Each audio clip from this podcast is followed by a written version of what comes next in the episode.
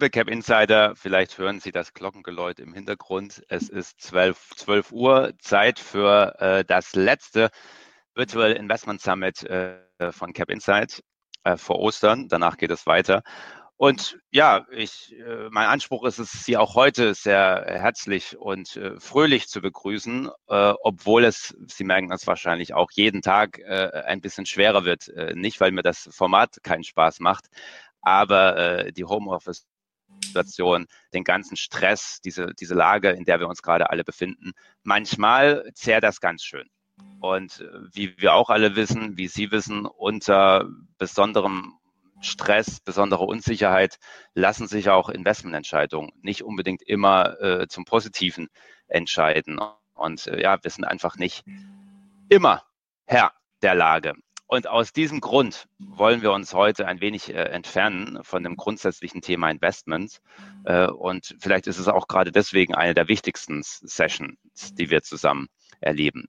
Ich freue mich ganz besonders, ganz besonders, Monika Blotevogel äh, von dem Projekt Corazon des Universitätsklinikums äh, Hamburg-Eppendorf äh, zu begrüßen. Monika Blotevogel, schön, dass Sie da sind. Hallo. Ja, hallo und äh, vielen Dank für die Einladung. Es freut uns natürlich sehr, dass wir auch mal in dieser Runde über unsere Arbeit sprechen dürfen und hoffe, dass, dass wir auch ein bisschen was von dem, was wir momentan auch machen, um die Krise zu bewältigen, auch mit Ihnen teilen können. Ja, äh, mich freut das auch, äh, mit Ihnen über Resilienz in Aktion zu sprechen. Äh, wir werden anfangs ein bisschen darüber sprechen, erstens, was Sie tun, dann aber auch äh, ein bisschen darüber äh, sprechen, warum ist das gerade denn so schwierig für uns, äh, für ja. unsere Familien. und dann wollen wir uns aber ganz schnell darum ja, darum auseinandersetzen und auch ein bisschen üben, was wir denn dagegen tun können. Also da bitte ich auch, bitte ich auch alle Cap Insider und lade Sie dazu ein, da einfach mitzumachen. Ja, ich denke, äh, dann ist es am hilfreichsten für alle. Ja, und dann wollen wir am Ende des Gesprächs noch einen kleinen Ausblick wagen äh, in, in die Langfristperspektive, was Corona, was die Krise mit uns als Gesellschaft tut, ja, was die Herausforderungen sein werden. Aber vielleicht finden wir auch den einen oder anderen positiven Aspekt, der möglicherweise bleibt. Es wird sicherlich ein spannendes Gespräch und äh, wie gesagt, würde ich gerne damit äh, starten. Frau Blote-Vogel, was tut Corazon, was tun Sie und warum tun Sie es? Ja, ja, vor allem das Warum. Ne? Ähm, also Corazon steht für Community Resilience Network, weil wir eben ein Präventionsprojekt sind am Zentrum für psychosoziale Medizin an der Uniklinik Hamburg, ähm, das sich besonders dem Thema Resilienz widmet. Ähm, und warum wir das machen, ähm, wir sind eben aus einer Krise heraus entstanden, damals in der, in der sogenannten Flüchtlingskrise 2016 ähm, haben wir gemeinsam mit der Peter Mörler Stiftung entschieden, dieses Projekt zu starten, um einfach auch zu schauen, was können wir präventiv tun ähm, für die vielen Familien, die in Deutschland Zuflucht suchen, um eben zu verhindern, dass sie an dem Stress, der in der Heimat erlebt wurde, aber auch beim Ankommen hier in Deutschland erkranken. Ähm, und daraus haben wir so viel über Resilienz gelernt. Also gerade von Leuten, die wirklich schwere Sachen durchgemacht haben, wo Anpassungsleistung so stark im Vordergrund steht, ähm, dass von Beginn an der Plan auch war, mit unserer Begleitforschung, die wir machen, das, was wir lernen, zu übertragen auf Präventionsmaßnahmen für die Gesamtbevölkerung.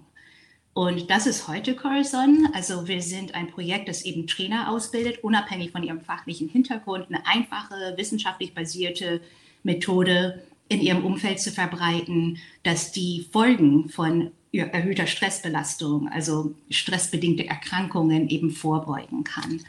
Also das ist das Warum. Ne? Ähm, warum ist eben auch, weil so nach den aktuellen Zahlen jeder Vierte von uns im Laufe des Lebens an einer psychischen Erkrankung erkranken kann. Das ähm, finde ich immer so ziemlich beachtliche Zahlen, jetzt gerade in dem europäischen Raum. Und die, es gibt natürlich weitreichende gesellschaftliche Folgen, aber auch natürlich ökonomische Folgen, dass die Projektion für, für ähm, für die, die Belastung, also die ökonomische Belastung durch psychische Erkrankungen weltweit auf 6 Billionen oder Trillions, auf, auf Deutsch sind Billionen, ne? Billionen. Genau, auf 6 Billionen bis 2030 geschätzt wurde letztes Jahr, ähm, wenn wir nicht rechtzeitig handeln.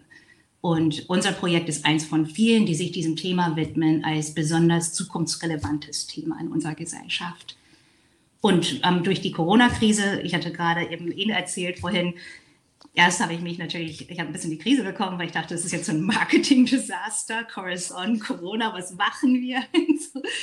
Aber ähm, weil wir eben auch so krisengeprobt sind, haben wir daraus ähm, ganz schnell von einem Tag auf den anderen eine Kampagne gestartet, die heißt Wir sind zusammen allein, wo wir eben alles, was wir machen, jetzt versuchen, so schnell wie möglich digital umzusetzen. Mit einem Livestream auf Instagram, mit einem Online-Toolkit, das wir kostenlos zur Verfügung stellen und so weiter. Und wir sind noch dabei. Das ist ein ziemlich aufregender Prozess, aber ich glaube, es geht wahrscheinlich auch ganz vielen von Ihnen ähnlich, dass Sie in dieser hohen Anpassungsanforderung wahrscheinlich selber auch viele Lösungen entwickelt haben, ähm, die vielleicht nicht vorher abzusehen waren, vorherzusehen waren.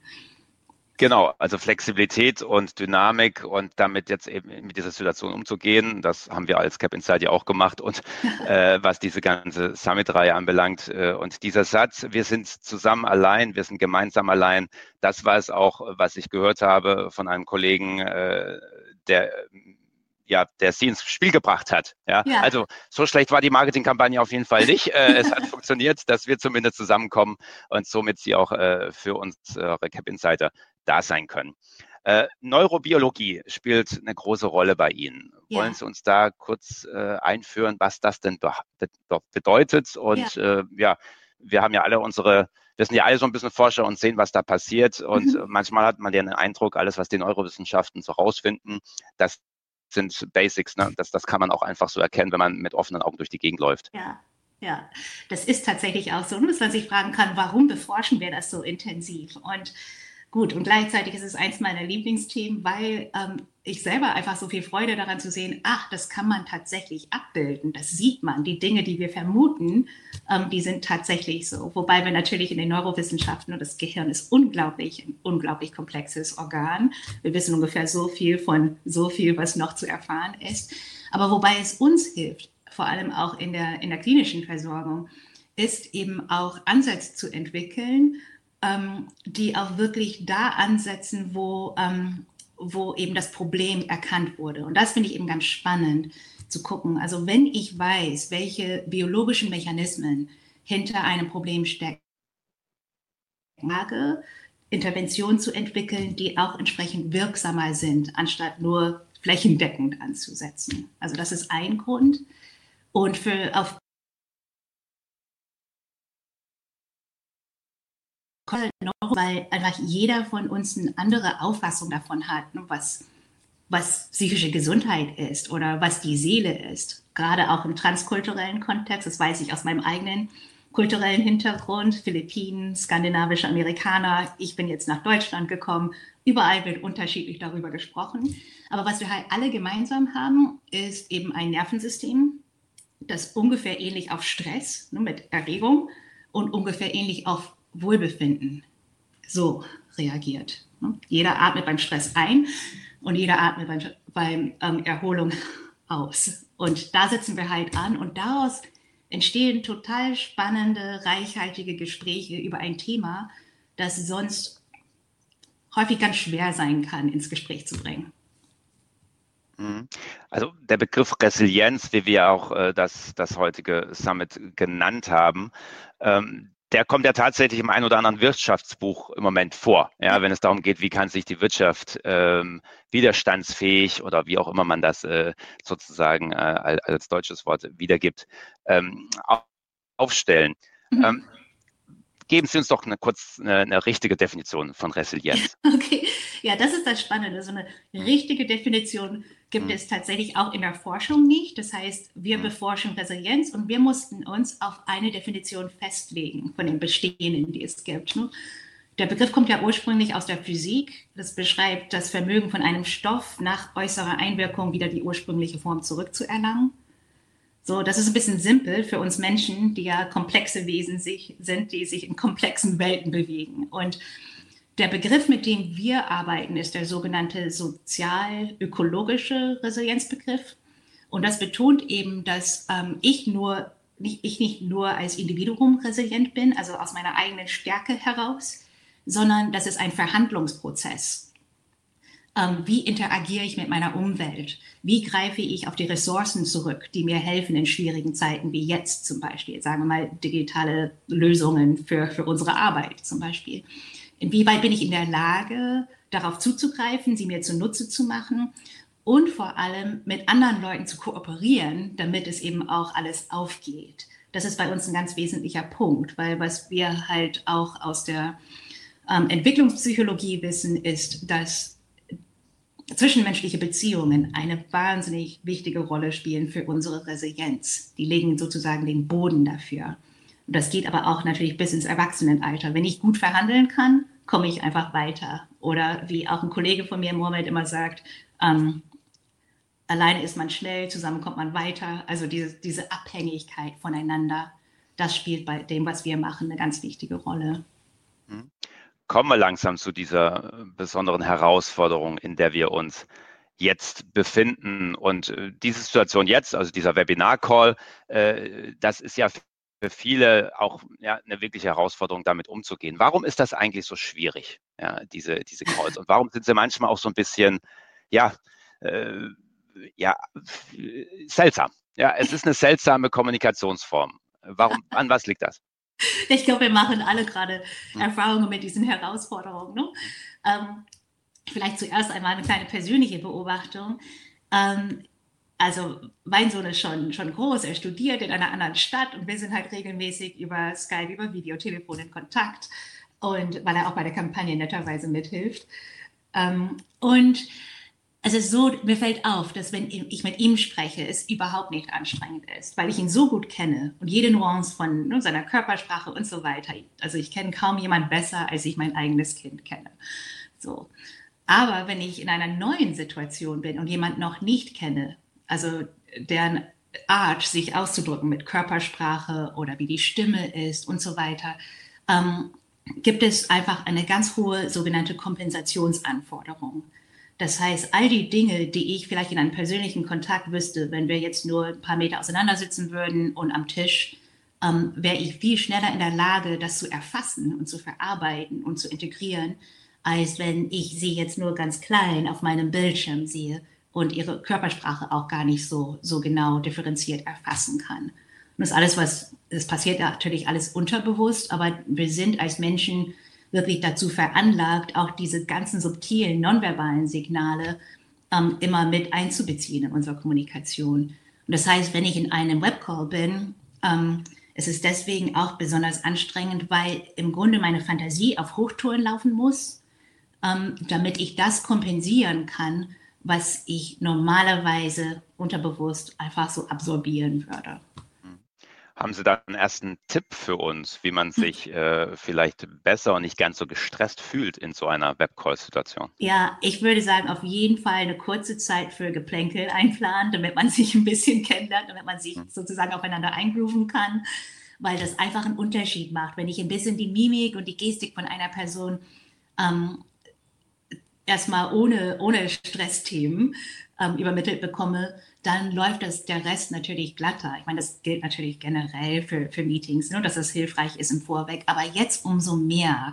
Und ich glaube, dass, also mir geht es häufig so, wenn ich in einen geschäftlichen Webcall reingehe, dann ähm, wollen wir mal sofort zur Sache kommen und die Sachen schnell besprechen.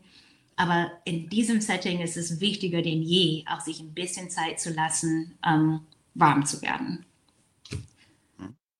Das haben wir ja gemacht, deswegen fühlen wir uns ja auch einigermaßen gut. Frau genau. Vogel und Sie.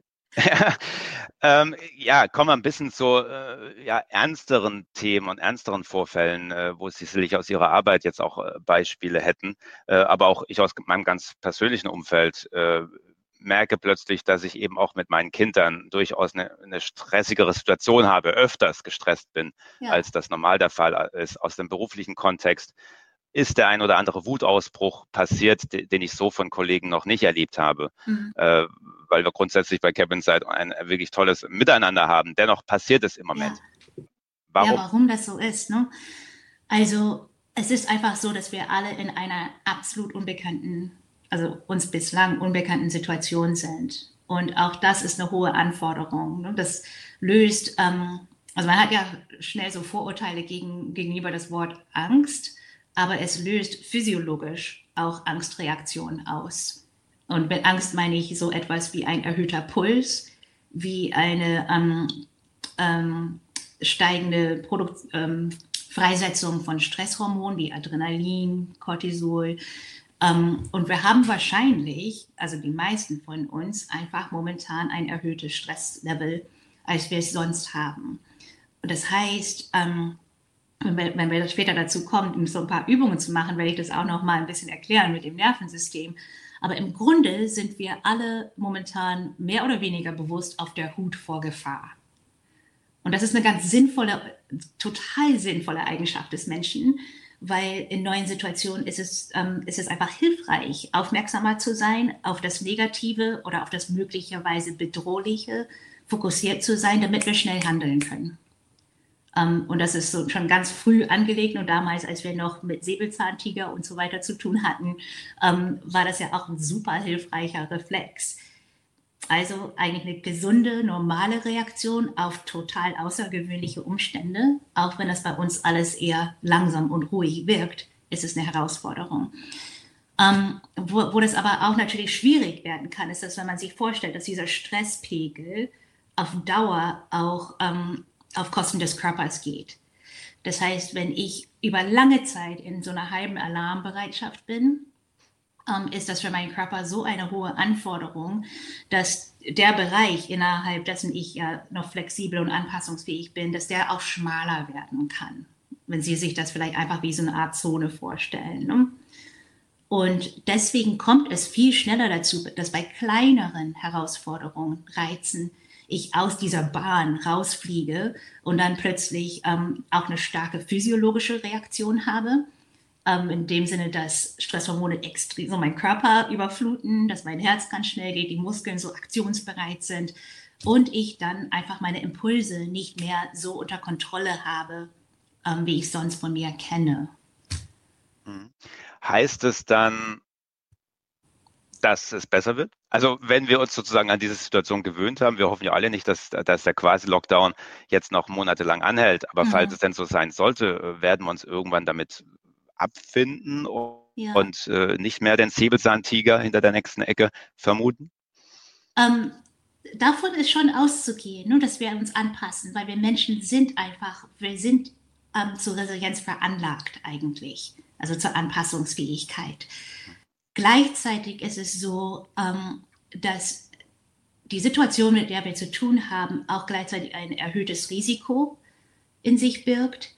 Das heißt, dadurch, dass wir jetzt über mehrere Wochen mit diesem Zustand zu tun haben und auch, auch ähm, jetzt, was, was den ganzen Kontext betrifft, mit ähm, finanziellen Sorgen, ähm, teilweise bei Leuten Sorge um, um ihre Jobs, ähm, wir haben weniger Kontakt zu anderen Menschen, was auch sehr viel für unsere Stressregulation macht. All diese Einschränkungen ähm, sind gleichzeitig Einschränkungen von unseren sogenannten Schutzfaktoren. Hm, also jeder von uns hat einfach mehrere Schutzfaktoren im Leben und die sind im Moment, ähm, können nicht so gut greifen, wie sie es sonst tun. Das heißt, wenn wir auf der einen Seite ein erhöhtes Risiko haben, ist es umso wichtiger auf der anderen Seite, wirklich ganz aufmerksam dafür zu sein, okay, welche Schutzfaktoren funktionieren bei mir gerade noch richtig gut? Ähm, welche Freundschaften sind da, wo ich merke, okay, wenn ich mit, mit dem und dem gesprochen habe, bin ich irgendwie hinterher ein bisschen gelassener als vorher.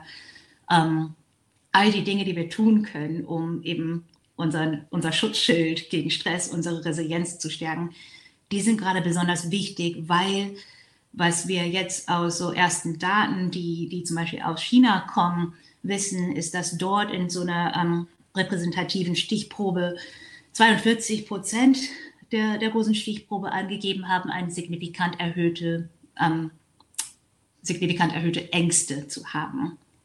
Und nochmal kurz zu Ängsten, damit meine ich nicht, dass es irgendwie sich um Schwäche oder so handelt, sondern wirklich physiologische Reaktionen, dass man schnell quasi getriggert ist, so wie man es vorher nicht von sich kannte.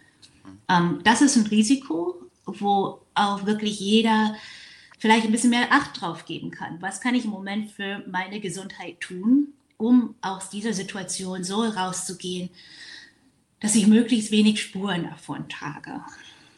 Hm. Jetzt auf psychosozialer Ebene. Ja, die Zuhörer mit Kindern äh, unter uns, die fragen sich jetzt wahrscheinlich wie ich auch, was, was macht das eigentlich mit den Kindern? Ne? Ja. Also ist das ein großes Abenteuer für die, jetzt auch äh, Papa plötzlich öfter zu Hause zu sehen? Mhm. Ähm, oder ist, äh, ist das ein bisschen komplexer bei Kindern? Ja, ja. Also es kommt natürlich auch auf das, ähm, das Entwicklungsalter der Kinder drauf an. Ne? Also so Babys, Kleinkinder, sie sind ähm, viel zufriedener mit so einem exklusiven Elternkontakt, wie sie es jetzt haben. Nur wenn die Eltern viel zu Hause sind, das finden die natürlich super, dass sie immer da sind. Ähm, aber natürlich so ab einem Alter von zweieinhalb, drei kann es anfangen, schwieriger zu werden, ähm, sobald Kinder eben auch anfangen, sich sozial zu orientieren an ihre Peers weil wir lernen halt in Gruppen. Ne? Der Mensch ist einfach ein soziales Wesen und wir sind auf diese Spielsituation, auf die kleinen Konflikte, wenn mir jemand die Bauklötze wegnimmt, damit zurechtzukommen. Also all diese Sachen sind wichtige Lernprozesse. Und wenn das aufgehoben wird, also man halt nicht mehr in den Kindergarten oder in die Schule geht, ähm, da fehlt einem etwas. Und das ist wiederum für Eltern, kann das ziemlich herausfordernd sein, weil im Grunde haben Kinder dann so ein ungestilltes Bedürfnis nach diesem sozialen Lernen, dass sie von ihren Eltern versuchen einzuholen. Und ähm, ich habe selber jetzt kein kleines Kind mehr zu Hause, aber ich kann mich schon an Zeiten erinnern, wo ich echt froh war, wenn ähm, die, die Kumpels von meinem Freund da waren und ich auch wirklich meine Ruhe hatten. Das haben sie jetzt alle, die kleine Kinder haben, momentan wahrscheinlich weniger. Hm. Ähm, ja. Wir alle, die ja Verantwortung jetzt haben, auch für, für andere Menschen, egal ob Kinder oder, oder Großeltern, müssen abwägen.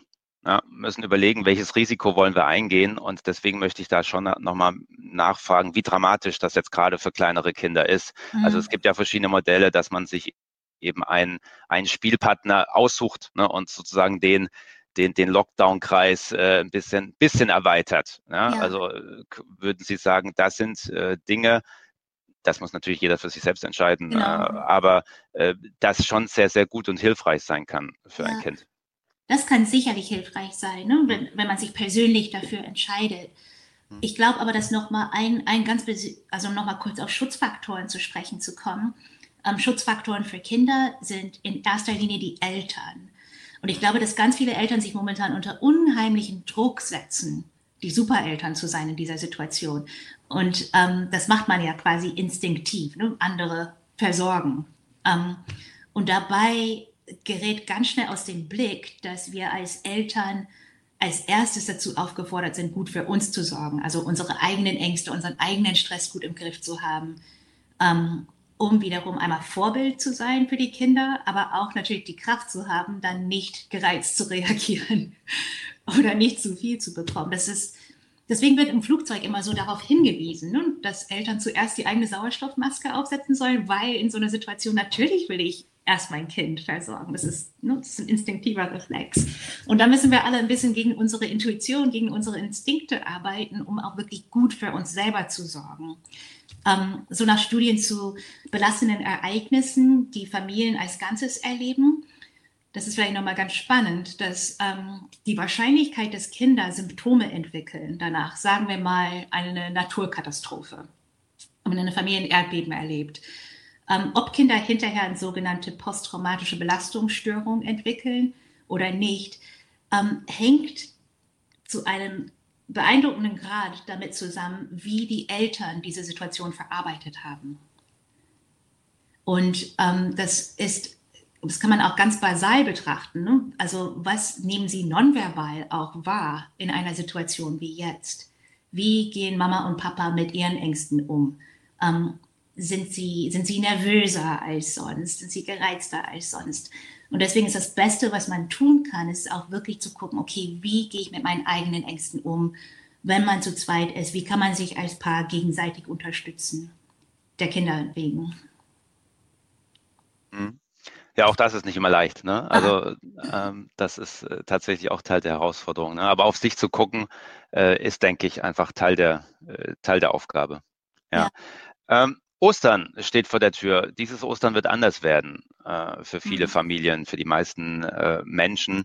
Ähm, heißt das dann auch für die Themen, die die Belastung, die Sie angesprochen haben, nochmal eine zusätzliche Problematik. Also vielleicht können Sie was dazu sagen, welche Funktion Feste überhaupt in unserer Gesellschaft einnehmen. Warum feiern wir einfach äh, ja. ohne, also, also mit einem Grund, der darüber hinausgeht, eine gute Zeit zu haben.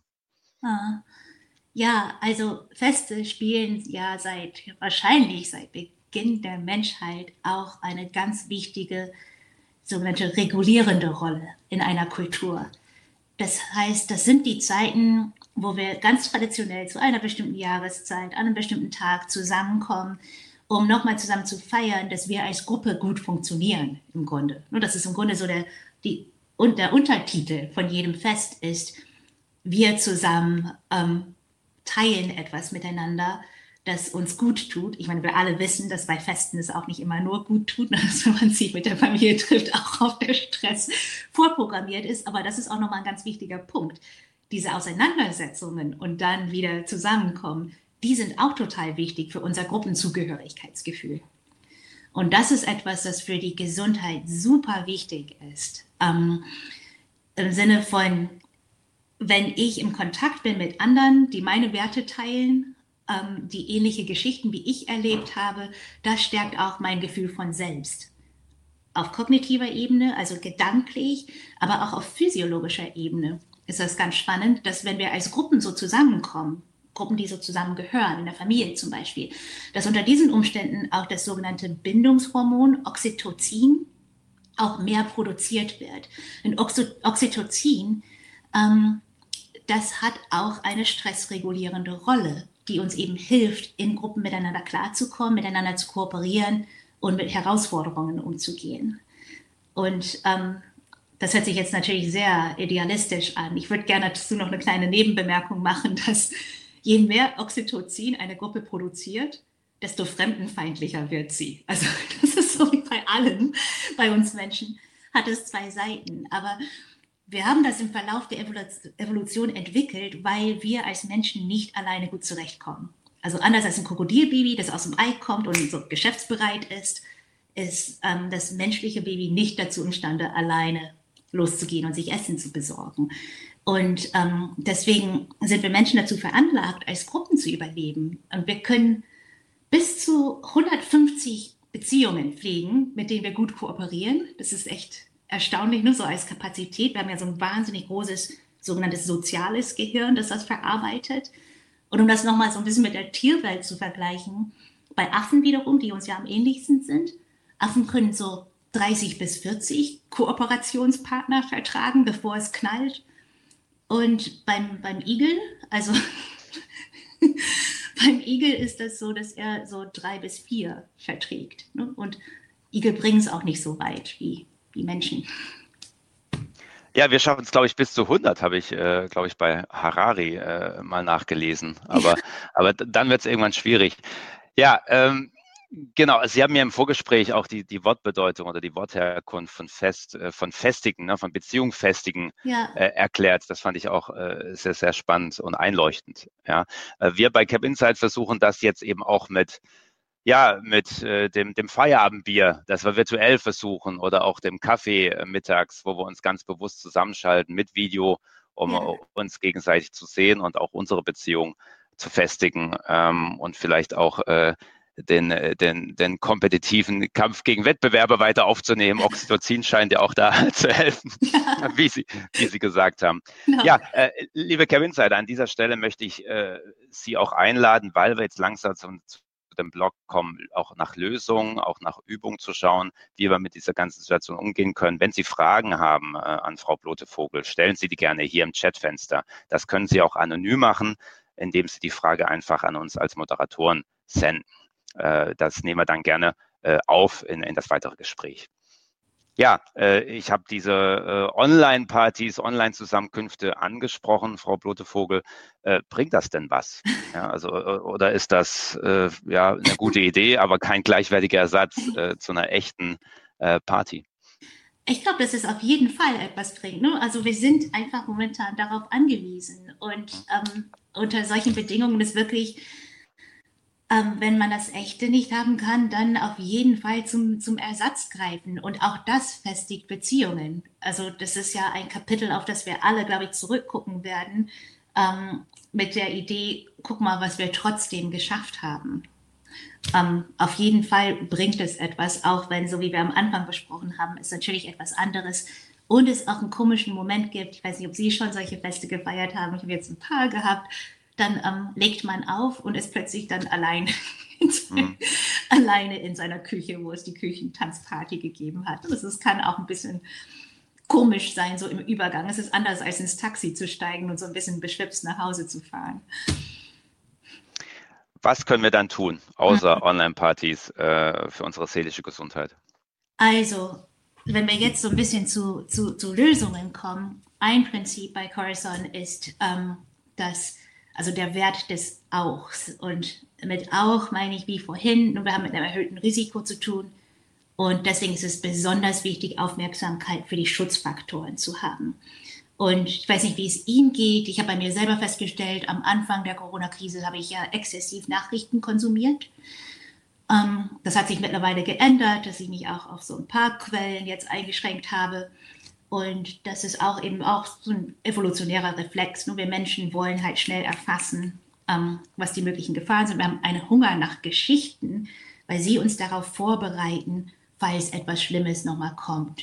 Und ähm, ich glaube, dass man im Grunde diesen Instinkt, also das ist das Prinzip bei uns, diesen Instinkt so ein bisschen zu, ich will sagen, override, also ähm, überwinden und wirklich betont zu versuchen, aufmerksam zu sein für Dinge, die einem im Moment helfen, bei sich zu bleiben, stärker, also für die eigenen Stärken bewusst zu werden. Und was wir da machen, das ist auch ein Tool in unserem Toolkit ähm, auf unserer Website. Das heißt eben Stärken stärken, ähm, dass wir Fragen zur Verfügung stellen, die man in einem Gespräch mit jemandem einfach mal einbringen kann. Zum Beispiel, kannst du dich erinnern, wie wir in dieser schwierigen Situation, wo es ähm, vielleicht um drohenden Kundenverlust oder irgendetwas ging, wie wir damals damit umgegangen sind? Erzähl mir nochmal, wie war das nochmal genau? Und das ähm, Besondere ist, dass wenn wir über die Dinge reden, die wir schon mal gut bewältigt haben, dass sich das auch sofort physiologisch bemerkbar macht. Es ist nicht nur ein gedanklicher Prozess, sondern ähm, wenn ich Ihnen das jetzt einfach kurz vormache, zum Beispiel ist es bei mir oft das Segeln. Wenn ich ans Segeln denke, wie ich über die Außeneister in so einer kleinen Nussschale fliege, ist es immer so mit freudiger Angst verbunden. Aber ich merke sofort, wie mein Herz höher schlägt und wie meine Atmung sich verändert und wie ich hier in den Armen, wo ich die Pinne oder das Großsegel halte, auch so ein gewisses ähm, Kraftgefühl habe. wenn man anfängt, darauf aufmerksam zu sein, ähm, hat es einen umso stärkeren Benefit natürlich. Aber man kann es auch dabei belassen, dass man einfach wirklich sich Mühe gibt, auch über die Dinge zu reden, die einem Kraft geben in der Vergangenheit oder jetzt aktuell oder Dinge, auf die man sich freut, ein bisschen mehr diese Themen einbringen. Und deswegen haben wir dafür eine Reihe von Fragen formuliert, die ich auch anschließend mit einem kleinen Handout, das wollte ich Ihnen dann mailen, wenn Sie mögen, können Sie das dann verteilen, dass man einfach nehmen kann, vielleicht neben dem Telefon oder wo auch immer. Einfach daran denken, unbedingt auch mit anderen über diese kraftgebenden Sachen zu reden. Hm. Das machen wir sehr gerne. Ähm für die Kommunikationssituation sicherlich sehr hilfreich. Wir hatten vorher auch diese Beispiele angesprochen, wo man merkt, dass da etwas in einem aufsteigt, ja, in einer Gesprächssituation, ähm, wo man sagt, wo man normalerweise wahrscheinlich gut damit klargekommen wäre und jetzt bricht das so einem heraus. Ja. Äh, um das zu verhindern, sozusagen so eine, so eine Feuerwehrübung, ähm, was, was gäbe es da aus Ihrer Sicht, was man tun kann? Ja, ja, da würde ich ganz gerne einfach ganz, also kurz eine Folie zeigen, um einfach das nochmal zu verdeutlichen, was ich mit diesen körperlichen Reaktionen meine, weil ich glaube, dass man eine Übung dann auch, auch besser umsetzen kann, wenn man ein bisschen Wissen dazu hat. Ähm, ich, irgendwie geht meine Maus gerade so schlecht, aber hier geht's, genau. So, ähm,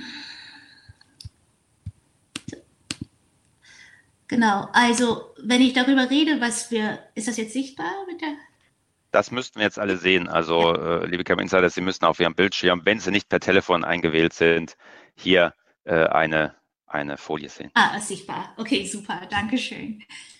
Also, wenn ich darüber spreche, über diese physiologischen Reaktionen, meine ich eigentlich das autonome Nervensystem, was autonom heißt, weil es von alleine funktioniert. Und ähm, bei Corazon, wir nehmen einfach Wissenschaftliches, brechen das so runter, dass man es im Alltag direkt anwenden kann, ähm, dass wirklich jeder das verstehen kann. Und was wir eben machen, ist, ähm, wir zeigen eben, wie das autonome Nervensystem für uns eine Art Stress- und Erholungskurve bietet, wo wir uns zwischen Leistung, das heißt aufwärts, wie Sie sehen auf, auf der Folie, und Erholung abwärts bewegen. Und da ähm, sprechen wir eben über diese zwei Seiten von dem Nervensystem, die sogenannte Parasympathikus und der Sympathikus oder ganz einfach Gaspedal und Bremse.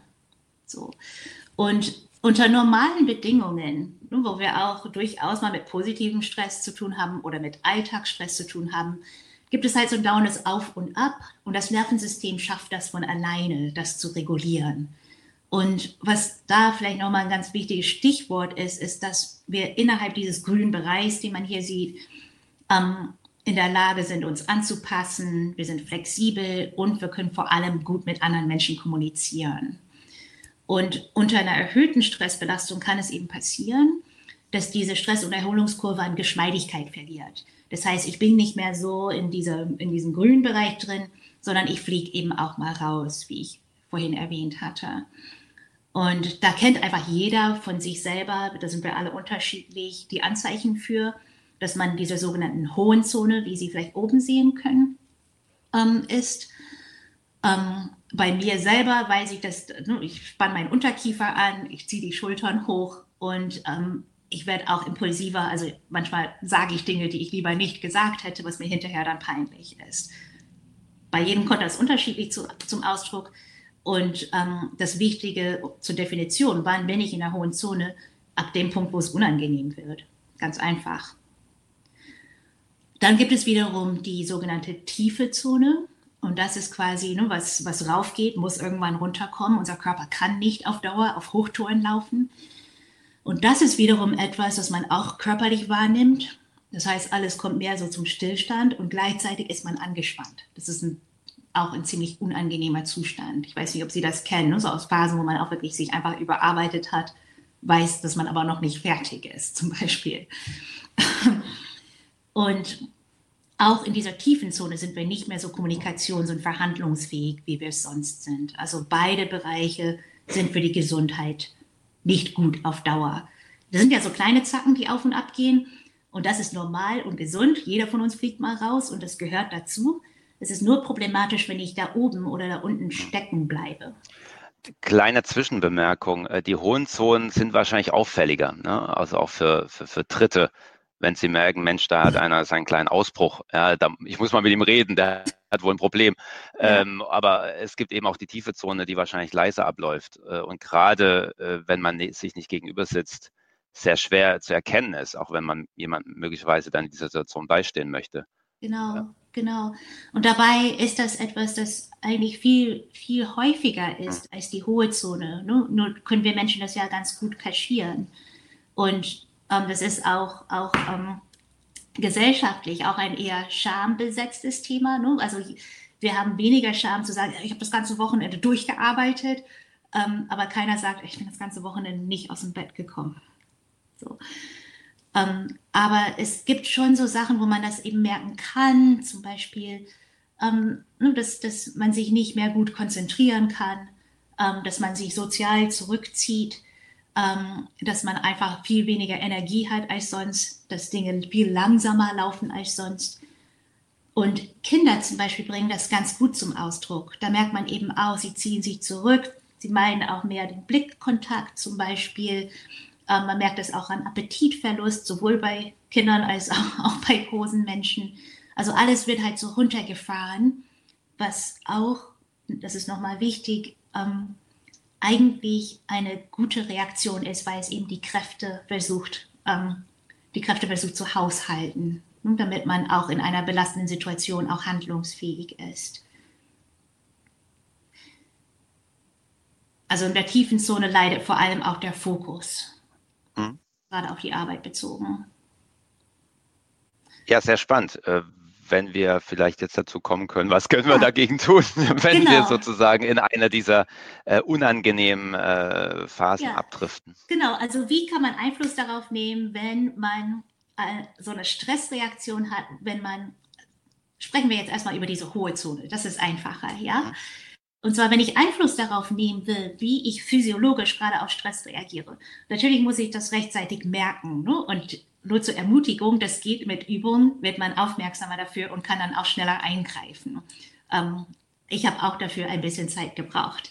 Und es gibt eine Übung, die man machen kann, ähm, wo man relativ schnell ein Ergebnis hat. Und zwar, wenn ich merke, es steigt auf und ich ähm, werde gleich impulsiv, kann ich mich körperlich betätigen, ganz unauffällig. Ich sitze hier gerade, Sie auch. Ich denke, Sie sitzen vielleicht auch alle zu Hause. Und wenn Sie jetzt einfach einmal auf dem Stuhl die Beine gerade machen und die Oberschenkel anspannen und gerne auch die Füße, sodass der ganze Unterkörper richtig ähm, gespannt gerade ähm, die Beine stramm geradeaus, also senkrecht, würde ich sagen. Und versuchen Sie das eine Weile zu halten und richtig die Muskeln zu betätigen. Und wie Sie sehen, man sieht es mir nicht an. Ne? Das kann ich während einer, einer Videokonferenz machen, ohne dass man es mir ansieht. So, wenn wir das jetzt eine Weile halten, hieraus kann man auch wunderbar mit Kindern einen Wettbewerb machen, um sie halt so richtig dazu zu motivieren. Aber jetzt machen wir nicht so lange, sondern einfach jetzt einmal locker lassen. Und was merken Sie jetzt danach an Ihrer Körperhaltung, an Ihrer Atmung, Muskelspannung?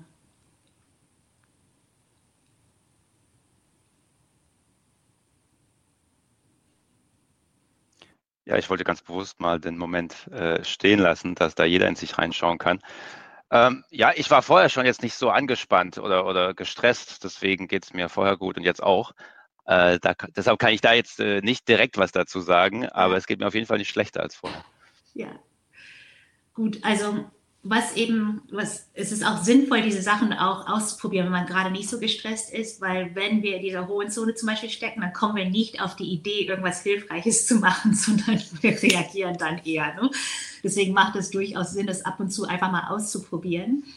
Ähm, noch eine andere Variante ist, dazu müssten wir auch einmal kurz zusammen aufstehen. Das machen wir. Ja, ich, ich nehme Sie jetzt einmal mit. Machen ja. Sie vielleicht lieber die Augen zu, damit Sie nicht seekrank werden.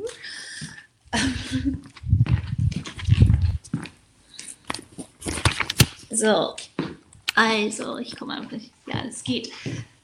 Gut, also, ähm, wenn Sie eine Wand suchen können oder einen Türrahmen, der richtig stabil ist, dann können Sie sich so hinstellen und die Hände richtig fest dagegen drücken und wirklich mit aller Kraft versuchen, als ob Sie den Türrahmen oder die Wand wegschieben würden. Und so, dass möglichst alle großen Muskeln im Körper so stark wie möglich aktiviert werden.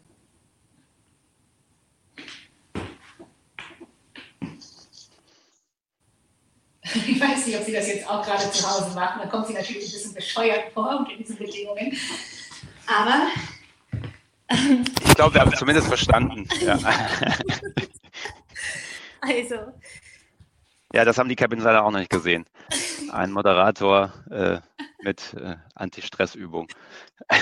So, ähm, was sein kann, wenn Sie das ausprobieren, ist, dass Sie eben merken, dass es einen Einfluss auf Ihre Atmung hat, also durch diese körperliche Anstrengung ähm, und vor allem, indem Sie möglichst alle großen Muskeln des Körpers, das heißt ähm, Waden, Oberschenkel, Po, Arme und so weiter anstrengen, kurbeln Sie Ihren Stoffwechsel einfach spontan an, indem Sie mit aller Kraft drücken. Und das hilft dann dabei, Stresshormone im Körper möglichst schnell abzubauen. Das ist wie so ein, wie so ein Kickstarter. Dass ich jetzt auch merke, dass ich ein bisschen fester auf dem Stuhl sitze. Ähm, ich fühle mich etwas schwerer als vorher. Und meine Atmung ist auch etwas lockerer, als es vorher war. So. Und das will ich Ihnen jetzt nicht suggerieren, das muss einfach hier für, für sich ausprobieren. Und dazu muss ich sagen, dadurch, dass ich dauernd diese, diese Techniken unterrichte, ähm, habe ich natürlich viel Übung darin, das, das so wahrzunehmen. Aber das sind so zwei Sachen, die man, die man schnell machen kann, um ähm, wieder die Fassung zurückzubekommen. Man sagt auch, man ist außer sich, dann kommt man wieder einfach, ähm, da besinnt man sich wieder und vor allem ähm, ist man dann in der Lage, in der Regel klarer zu denken als vorher. Vielen Dank dafür, für den kleinen Ausflug in, in, in mögliche Übungen, äh, wenn man aus der Fassung gerät. Ja, spannend ja auch, was die Sprache immer bereithält äh, für passende äh, Beschreibungen für solche Situationen. Ja. Kommen wir ein wenig zum und dann, also auch Langzeitauswirkungen von dem, was wir gerade erleben. Sie haben vorher schon eine Studie aus äh, China angesprochen, wo man sieht, dass diese, diese Angstzustände sozusagen ähm, sich verfestigen mhm. äh, können in der Gesellschaft. Haben Sie da uns noch ein bisschen mehr Input, äh, wie das jetzt auch für unsere Gesellschaft hier in Mitteleuropa äh, aussehen könnte, was das langfristig mit uns allen macht, was wir gerade ja. erleben? Ja, also ich glaube, ähm, jetzt gerade was so psychische Gesundheit betrifft, das kann man nie als einzelne, einzelnes Thema betrachten, sondern psychische Gesundheit ist, so wie ich unseren Resilienzbegriff beschrieben hatte, ähm, das ist das ist ja ein Verhandlungsprozess, der auch mit wirtschaftlichen Faktoren zusammenhängt, infrastrukturellen Faktoren und so weiter. Und die Belastung, mit der wir momentan zu tun haben, sie verstärkt so ein paar Dinge, die, auf die wir ähm, glaube ich, jetzt mit Blick auf die Zukunft besonders achten müssen. Und einmal ist das tatsächlich auch, was sind unsere jeweils individuellen Schutzfaktoren, wie können wir sie mobilisieren, aber dann auch so auf gesellschaftlicher Ebene ähm, Themen wie soziale Ungleichheit. Das ist, das spitzt sich gerade auch ziemlich zu, weil es eben auch leider so ist, dass Menschen, die in einer prekäreren Lebenslage sind, viel, ähm, viel höhere Chancen haben, unter diesen Bedingungen auch zu erkranken. Das ist auch der Grund, weshalb Corazon sich generell dieser Zielgruppe Familien in sozioökonomischer Risikolage widmet, weil die Gesundheitschancen ihrer Kinder einfach entsprechend geringer sind.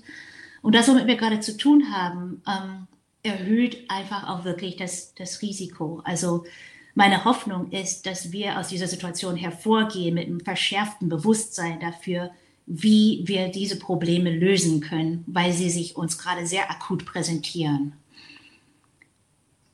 Wir haben in äh, den anderen Gesprächen dieser Reihe sehr oft über, logischerweise über die Wirtschaft gesprochen und über ja. die Märkte. Und äh, viele Redner sind darauf eingegangen, wie lange das auch dauern wird, äh, bis, bis sich äh, die Wirtschaft erholt. Kann man was Ähnliches über, über uns ja. als, als Menschen sagen, über uns als Gesellschaft? Ja, also das wird spannend, aber ich, ich sehe gerade, dass Herr Denkel eine Frage gestellt hat.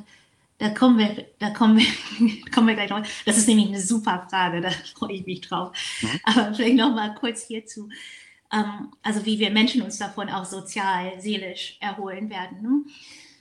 Ähm, das Spannende ist, dass genauso wie ähm, alles andere auch, wir in diesem Bereich diese Fähigkeit haben, also eben die Resilienz haben, ähm, aus solchen Krisen gestärkt hervorzugehen. Und da würde ich gerne ein kurzes Beispiel geben aus der ähm, Hirnforschung mit Kindern, die ähm, viel Gewalt erlebt haben in der Kindheit, weil was wir einfach wissen, Resilienz ist die Regel, nicht die Ausnahme. Und was eben angeguckt wurde, waren ähm, Gehirnscans von Kindern, die alle ein ähnlichen Ausmaß an Gewalt erlebt haben. Nur manche von ihnen waren sozusagen symptomatisch, also haben Krankheiten entwickelt, aber der Großteil nicht. Alle hatten aber trotzdem gemeinsam, dass im Hippocampus, also ein Bereich des Gehirns, das viel für Lernen und für Gedächtnis ähm, eine wichtige Rolle spielt, alle hatten die gleiche Auffälligkeit in dieser Hirnregion aber diejenigen, die eben keine Symptome entwickelt hatten, hatten dafür zusätzlich etwas anderes entwickelt. Und das würde ich gerne einfach nur so als hoffnungsgebende Notiz mitgeben, dass es nicht heißt, dass wir spurlos daraus gehen. Es heißt, wir gehen mit neuen Fähigkeiten oder neuen Erkenntnissen aus dieser Situation hervor. Und deswegen ist es, es ist mir immer so ein Anliegen hervorzuheben, ähm, was eigentlich gerade entsteht. Und wenn wir das schaffen, ähm, dann sieht es gar nicht so schlecht aus.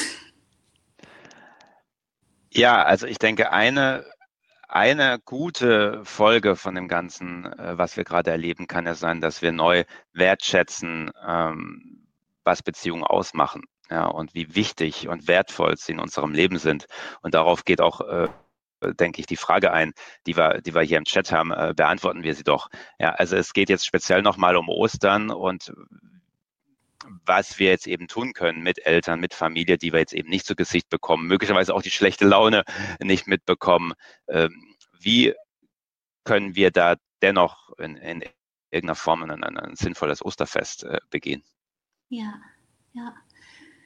Ja, ich glaube, dass auch da wirklich wir alle dazu aufgefordert sind, kreative Lösungen für zu finden. Ne? Aber häufig gibt es so eine, eine Art Barriere zur Lösungsfindung und das ist, ich weiß nicht, wie es bei Ihnen in, im Unternehmen ist, aber in, in, vielen Settings, die ich kenne, gibt es so eine gewisse Hemmung, auch diese Themen anzusprechen. Ne? Also man, also du wirkst echt niedergeschlagen, ist alles in Ordnung? Oder ähm, wie gehst du da und damit um? Also oft haben wir eine Hemmung, das anzusprechen. Und wozu ich einfach nur ermutigen kann in einer Zeit wie jetzt, ist wirklich zu fragen, wie geht's dir? Und ähm, wirklich offen zu sein in dem Wissen, dass das, was wir alle gerade erleben, dass wir das alle teilen. Ich glaube, das senkt auch diese Barriere ein bisschen, weil wir das wirklich alle gemeinsam haben. Und ähm, wirklich miteinander offener darüber ins Gespräch zu kommen, nicht nur wie bedrückend das alles ist oder wie verunsichernd es ist, sondern auch, ähm, wie gehst du eigentlich damit um? Erzähl doch mal. Wissen Sie, was ich meine? Also immer wieder zu versuchen, das einzuleiten, weil es ist nämlich so, ähm, dass wir, wir können das Problem nicht lösen. Ne? Wir müssen irgendwie damit umgehen. Und das ist auch nochmal in Bezug auf Resilienz eine ganz wichtige Kompetenz. Also inwieweit ich in der Lage bin, Traurigkeit anzuerkennen oder Frustration oder Wut, das anzuerkennen und auf der anderen Seite das auch hervorzuheben zum Beispiel jetzt nochmal auf das Segeln zurückzukommen, das hat mich gequält am Wochenende, dass so ein toller Wind war und Sonne und, ähm, und ich nicht da raus konnte. so, ne? Und ich merke auf der einen Seite, wie einfach der Gedanke daran mir Kraft gibt. Also ich muss dann auch lachen. ähm, und auf der anderen Seite merke ich auch die Traurigkeit. Und das beides halten zu können, das gibt sogar Kraft. Das ist das, was wir Ambivalenzfähigkeit nennen. Also Dinge aushalten zu können, die nicht eindeutig sind, wo es kein sicheres Outcome gibt. Ähm, das aushalten zu können, das stärkt auch die Gesundheit. Ich denke, mit diesem Call to Action, wie wir das im Marketing-Sprech nennen, äh, mit dieser Aufforderung und dieser Motivation äh, beenden wir das Gespräch. Lassen Sie uns alle ähm, ja, mehr fragen, wie geht es dir und äh, auch offen darauf antworten und darüber in Gespräch äh, zu kommen. Ich finde es einen sehr, sehr schönen Aufruf. Vielen Dank, Frau Blotevogel, für dieses ja. Gespräch. Ich danke auch und ähm, ja, genau. Also ich werde gerne die Folien auch teilen und habe auch noch ein kleines Handout für Sie gemacht und ähm, kann an der Stelle einfach nur für unsere Kampagne werben. Also Wer sich dafür wer interessiert, sind wir auf Instagram zu finden und ach, das tue ich einfach in das Handout rein. Wer möchte, kann, kann dem danach gehen. Super, selbstverständlich werden wir das Handout äh, an Interessierte weitergeben. Ähm, bedanke mich nochmal äh, ganz recht herzlich und wende mich jetzt nochmal an Sie, äh, liebe Cap Insider, äh, mit unserer kleinen äh, Investment Summit oder inzwischen auch äh, etwas größeren äh, Reihe geht es nach Ostern weiter. Die letzten zwei Aprilwochen werden wir weiter auf diesem eher ganzheitlichen Pfad äh, wandern. Ähm, Ihnen geht es sicherlich so wie, wie mir, dass, äh, dass sich diese, diese Überzeugung durchsetzt, dass die Welt nach Corona eine andere sein wird in vielen Bereichen. Und wer investiert, der muss diese Welt erst verstehen die da gerade entsteht. Und deswegen nennen wir die vierte Staffel, die dann nach Ostern beginnen wird, äh, unseres Summits nach Corona, Blueprint für eine neue Welt. Ich werde sprechen mit verschiedenen Vordenkern aus Zukunftsforschung, aus Psychologie, aus äh, Gründung und Unternehmertum, ähm, aber auch äh, Coaches kommen zu Wort, HR-Verantwortliche, Psychologen. Also das wird eine, äh, eine bunte, sehr interessante Mischung mit Vordenkern, die uns helfen zu verstehen, was da gerade an, an neuer Welt entsteht. Und im nächsten Schritt werden wir dann erst wieder einordnen können, was das denn für unsere Investments bedeutet. Ich freue mich ganz besonders auf diese Reihe, die wir heute sozusagen langsam begonnen haben mit dem Gespräch mit Frau Blotevogel. Äh, würde mich sehr freuen, äh, wenn Sie alle wieder dabei sind und äh, auch darüber berichten, äh, was, was wir hier auf die Beine stellen. Das wäre ganz großartig sich aber, bis es soweit ist, allen ein frohes Osterfest, äh, ein paar schöne freie Tage demnächst. Äh, genießen Sie da, wo Sie können, äh, auch äh, zwischendurch das Wetter und wie immer bleiben Sie gesund. Ich danke Ihnen.